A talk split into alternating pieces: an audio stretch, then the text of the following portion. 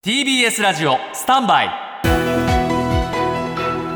長官読み比べです。岸田総理が年頭会見を行いました。その詳しい内容についてはまた7時台にお伝えしますが社説がそれぞれ取り上げています。朝日新聞です。新年にあたり新たな課題への挑戦を掲げるのは最も。40分間の会見で挑戦という言葉を12回使う力の入れようだったが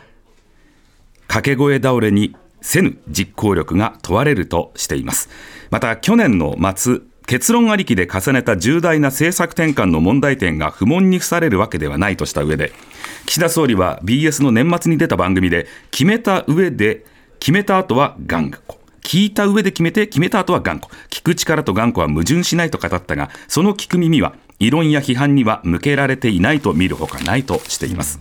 読売新聞では去年その国益に値するその重大な決断をしてきたことは評価できるとした上で官邸が国会や与党との調整を軽視すれば政治は前進しない。小栗を廃し謙虚な政権運営を心がける必要があると安定した基盤におごりはないかというタイトルを打っています。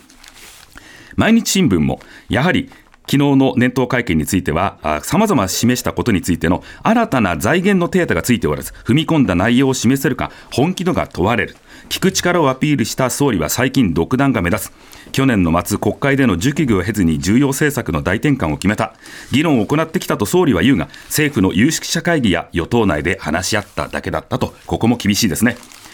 東京新聞には未来の世代に先送りできない課題に愚直に挑戦し一つ一つ答えを出したいという意気込みは是としたいところですが総理の就任時民主主義の危機を掲げたのは国民の声が政治に届かないと感じていたからでしょう。しかし今はこう問わねばなりません。民主主義の危機を招いているのは総理ではないかと。就任当初から何がしたい総理なのかよくわからないと言われていましたが気がつけば国民と向き合わず自民党や官僚の望む政策を追認する政権になっているのではないでしょうか。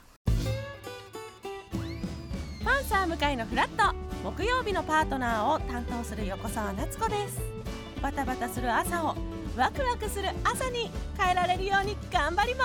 す。パンサー向井のフラットは月曜から木曜朝8時30分から。